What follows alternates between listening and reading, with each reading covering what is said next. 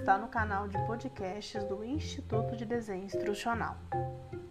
No episódio de hoje, vamos conversar sobre como menos é mais quando se trata de aprendizagem.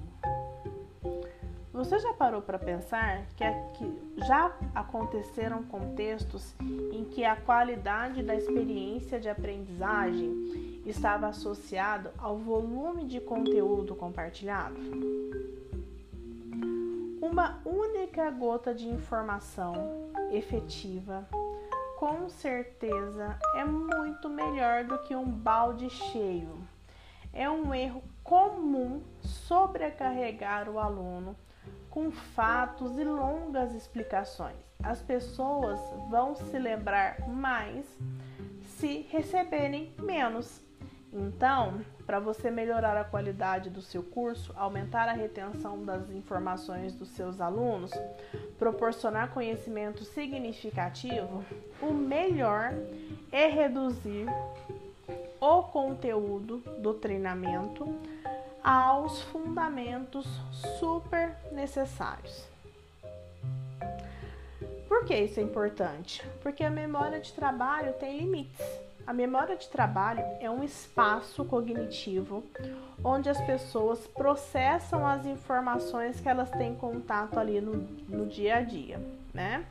Essa memória de trabalho tem capacidade limitada e tem duração limitada também.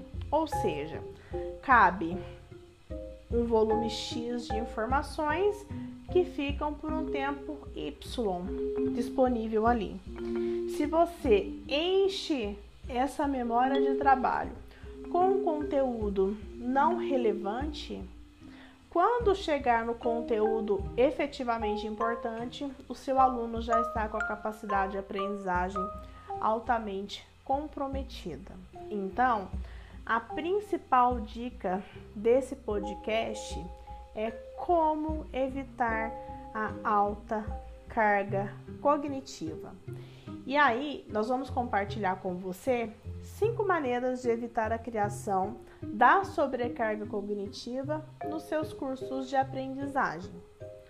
Pois bem, a primeira dica: limitar as informações ao que é necessário. Se você está desenhando uma ação de formação, a informação que você vai compartilhar é aquela estritamente necessária para alcançar o objetivo de aprendizagem.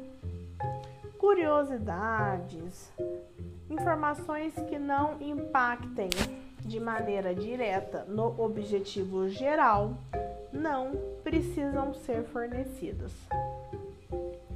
A segunda dica é dar aos alunos um espaço para absorver novos fatos e conceitos.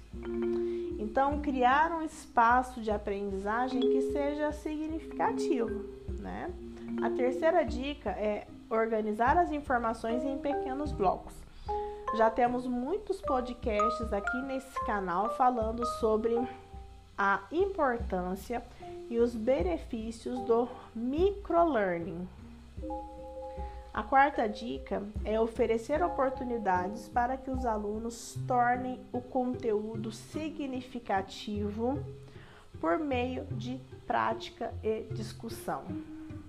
Quando você apresenta um conteúdo para o aluno e chama esse aluno à prática, provoca discussões com a turma, com certeza o seu aluno aprende de maneira mais efetiva. Porque o ato de ficar pensando naquele assunto, discutindo aquele assunto, aplicando aquele assunto, faz com que esse conteúdo que está na memória de trabalho se solidifique como um conhecimento. A penúltima dica é importantíssima diminua o ritmo da instrução. Ou se não, deixe que o seu aluno escolha se ele quer um rock pauleira ou se ele gosta de ver as coisas de maneira mais pausada e paulatina. E por fim, mas não menos importante, revise todo o conteúdo e remova tudo aquilo que não é necessário para fechar a lacuna de conhecimento do seu aluno.